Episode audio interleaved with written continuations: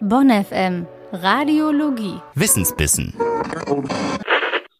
Und damit herzlich willkommen zur neuen Folge des Wissensbissens. Ich bin Tobi Blum.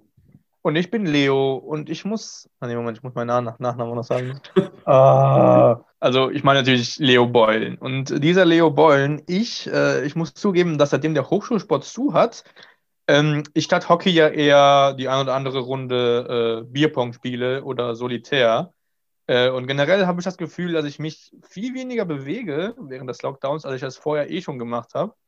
Also höchstens mal zum Einkaufen vor die Tür und ich kann mir nicht vorstellen, dass das so gesund ist. Mal abgesehen vom Einfluss der Bewegung auf deine Muskeln, dein Herz, die Lungen, so ziemlich den ganzen Körper, gibt es schon länger Wissenschaftler, die sagen, dass Bewegung und Sport auch das Immunsystem beeinflussen.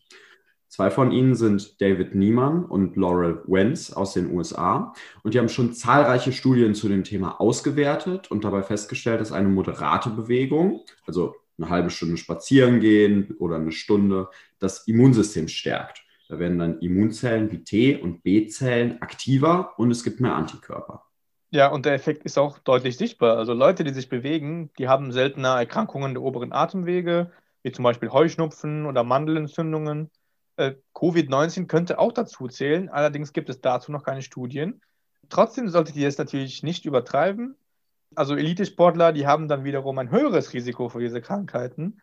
Also könnte man doch sagen, Sport, zumindest ab einem bestimmten, in einem bestimmten Maße, ist äh, wirklich Mord. Niemann und Wenz haben deshalb auch einige Richtlinien erstellt. Also grob zusammengefasst, denkt an euer Immunsystem, aber überfordert euch auch nicht. Kommen wir aber mal wieder zurück zu uns Durchschnittslauchs. Wieso stärkt denn eine moderate Bewegung überhaupt das Immunsystem? Bo Shen von der Uni Texas hat mit Mäusen ein Experiment gemacht, wo er den Mäusen entweder ein Laufrad in den Käfig gestellt hat oder eben nicht. Und dann hat er die Mäuse verglichen. Das hat dann dazu geführt, dass die Knochen von den Mäusen, die das Laufrad hatten, die sich also mehr bewegt haben, stärker wurden, zum anderen dann aber auch die Common Lymphoid Progenitor Zellen, kurz CLPs, mehr wurden. Diese CLPs, das sind Zellen, die im Knochenmark leben und sich dort teilen. Und aus diesen geteilten Zellen gehen dann die Vorgänger von T- und B-Zellen hervor. Also gibt es mehr CLPs, dann gibt es später auch mehr aktive B- und T-Zellen, also mehr Immunzellen. Gut, aber irgendwie müssen die Zellen ja spüren, dass sich die Mäuse mehr bewegen. Und den Druck, den spüren Zellen meistens über Ionenkanäle. Diese sitzen in der Zellmembran und gehen auf, wenn die Zelle gedrückt wird. Und so können Ionen in die Zelle reinfließen. Ionen, das sind geladene Teilchen, also entsteht im Prinzip ein kleiner Stromfluss, wenn der Rezeptor aufgeht. Das Signal können die Nachbarzellen der CLPs verstehen und ihnen über Wachstumsfaktoren mitteilen, dass sich die Maus bewegt und sie doch bitte wachsen sollen. Ist Laufen also das Heilmittel gegen alle Krankheiten? Naja, wohl eher nicht. Wie groß der Effekt auf die CLPs im Menschen ist, muss noch herausgefunden werden. Und vor allem brauchen die CLPs dann ja auch einige Zeit, bis sie zu einsatzfähigen Immunzellen werden. Das dauert locker einige Wochen, also müssten wir uns präventiv mehr bewegen. Wenn ich jetzt einen Schnupfen habe, hilft das nicht unbedingt, wenn ich dann eine Runde joggen gehe. Eins ist aber sicher, statt in der vollen Straßenbahn einfach mal zu Fuß einkaufen gehen, das macht uns bestimmt nicht schneller krank. Bonn FM. So klang es, früher Formel 1 zu fahren.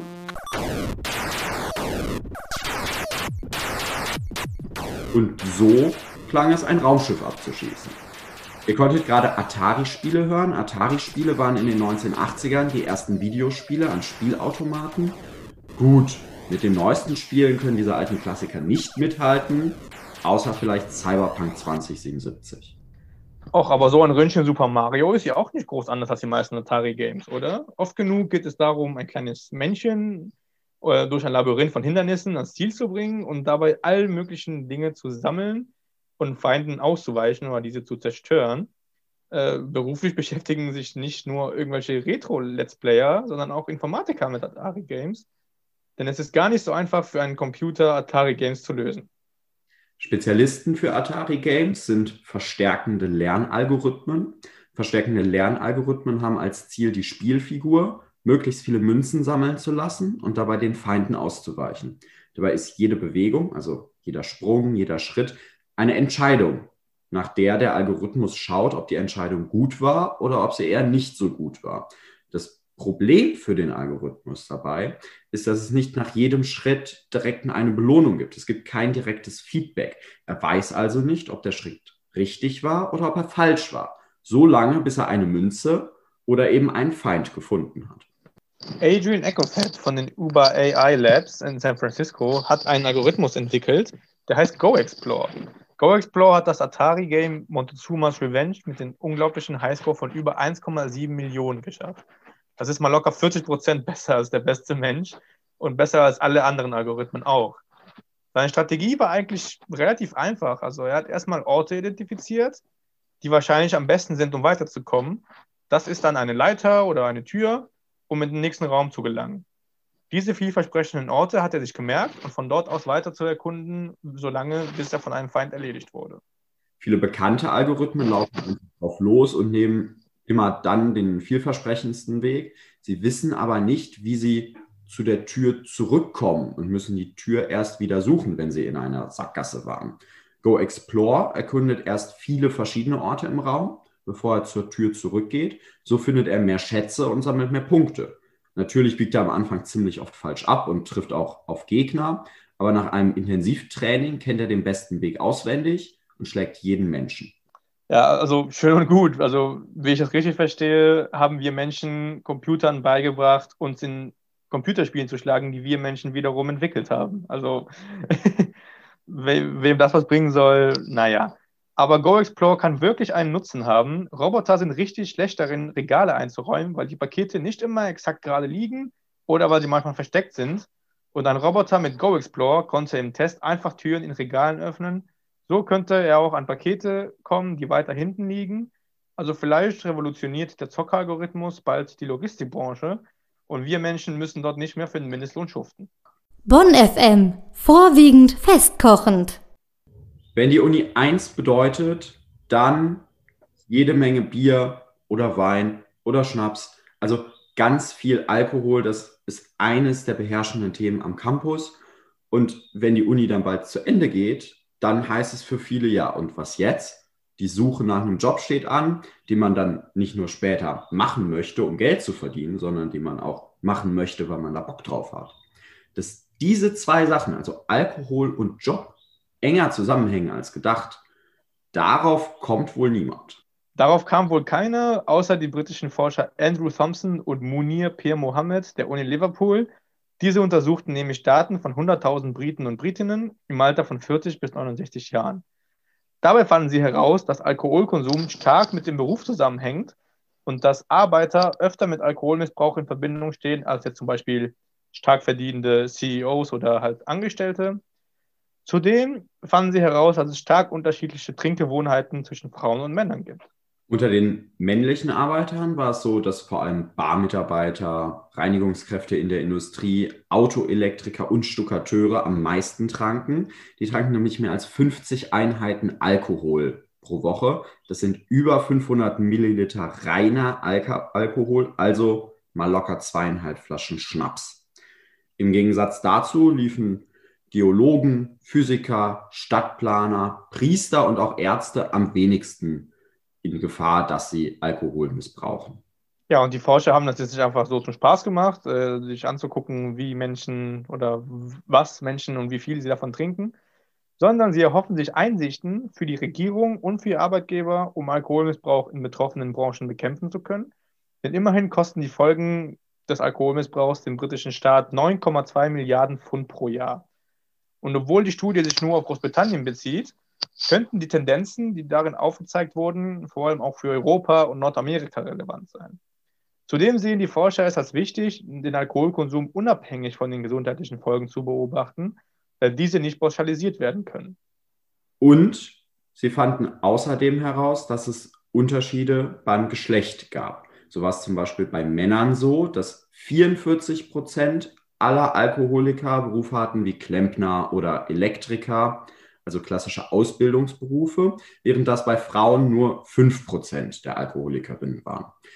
Andersrum sah es in den hochbezahlten Jobs aus, so Manager oder CEOs zum Beispiel. Das waren 10% aller Männer, die Alkoholiker waren, Bei Frauen waren es aber ganze 40 Prozent. Ja, und obwohl die Daten für die Studie von 2006 bis 2010 gesammelt wurden und man deshalb nicht die Folgen mit einbeziehen kann, die die momentane Pandemie auf das Verhältnis Arbeit-Alkoholkonsum hat, erhoffen sich die Forscher, dass Arbeitgeber anhand der Pandemie erkennen, wie wichtig die Gesundheit der Mitarbeiter ist und sich diese Erkenntnis auf die latente Gefahr des Alkoholmissbrauchs überträgt. Besuch uns im Internet www.bonn.fm. Wir als Wissensbissen sind natürlich immer äh, ab und zu im Gönnermodus und äh, wollen euch zeigen, wie das denn hier bei uns hinter den Kulissen abläuft. Ob wir hier im Laborkittel sitzen, umringt von Erlenmeyer-Kolben und äh, coolen, äh, dampfenden Gefäßen, wo Trockeneis drin ist. Das ist aber nicht der Fall. Wir haben tatsächlich einen ganz schnöden Sheet, äh, wo wir unsere Stichpunkte drauf haben. Und um diese Stichpunkte voneinander zu trennen, haben wir ab und zu auch Überschriften. Und ich muss zugeben, dass äh, ich noch nie so einen geilen Titel oder noch nie so eine geile Überschrift gelesen habe wie kosmische Gaspipelines. Also so abwegig das auch klingt, es ist tatsächlich wahr. Das ist jetzt nicht aus irgendeinem Science-Fiction-Film geglaubt. Galaxien brauchen kaltes, dichtes Gas, um selbst dicht zu werden und um Materie anzusammeln. Und je größer die Galaxie, desto mehr braucht es davon. Aber woher bekamen denn diese frühen Galaxien ihre kalten Gase, wenn sie sich in einer warmen Umgebung befanden? Also in der Wüste gibt es ja auch nur selten ein kühles Windchen, was da herweht. Das hat sich auch ein Forscherteam um Professor Hai Fu von der Uni of Iowa gefragt und sie fanden direkte Beweise für die Ströme kalten Gases für diese frühen Galaxien. Dazu haben sie eine alte ehemalige Galaxie untersucht, die entstand, als das Universum gerade mal 2,5 Milliarden Jahre alt war, also 20 Prozent des heutigen Alters, quasi noch ein Kind. Von der Galaxie blieb eine warme Atmosphäre übrig und die bestand aus einem dunklen Materie-Halo. Dunkle Materie, das ist für uns unsichtbare Materie, aber durch Anziehungskräfte kann sie die Bewegung von Objekten verlangsamen. So wissen wir dann, dass diese dunkle Materie da ist. Und durch genau diese warme Umgebung führte ein Versorgungsstrom aus kaltem Gas. In diesem Fall konnten die Ströme die Reserven der Galaxie in einer Milliarde Jahre auffüllen, also quasi in 0, nix. Interessant war auch die Art, wie die Forscher es herausfanden. In der Nähe der Galaxie befanden sich nämlich zwei Quasare. Quasare sind Kerne einer Galaxie, die wie ein Stern leuchten, aber auch unvorstellbare Mengen unsichtbarer Strahlung ausstrahlen. Und deren Licht schien genau durch den untersuchten Bereich, quasi wie das Hintergrundlicht bei einem Mikroskop. Also da hatten die Forscher echt Glück, dass die Quasare genau so richtig lagen, dass es beleuchtet wurde. Und dieses Licht zeigte, dass das Gas in den Strömen geringe Konzentrationen an schweren Elementen wie Kohlenstoff, Aluminium, Magnesium und Eisen aufwiesen und da diese Elemente produziert werden, während der Stern lebt und nach außen geschleudert werden, wenn er stirbt, schloss das Forscherteam daraus, dass die Ströme von außen nach innen gehen müssen, statt von innen nach außen. Galaxien haben also ein riesiges Versorgungsnetzwerk aus Gasströmen, das Milliarden von Lichtjahren überspannt. Da kann mir doch keiner erzählen, dass das alles zufällig ist. Da muss sich doch jemand einen Plan gemacht haben und das dann so konstruiert haben. Du meinst so etwas wie eine intergalaktische Handelsföderation? Ja. Naja, solange kein Todesstern irgendwo am Horizont auftaucht, sind wir. Bonn FM. Richtig gutes Zeug. Sicher.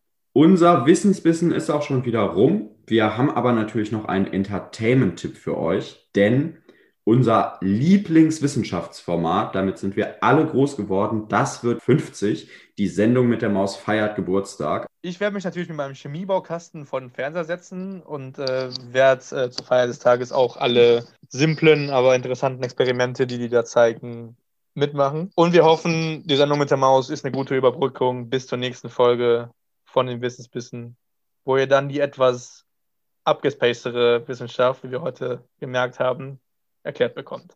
Bis dahin wünschen wir euch alles Gute, bleibt schlau. Wir sind übrigens Tobi Blum und Leo Beulen. Tschüss. Tschüss. Bonn FM. Studentisch, authentisch.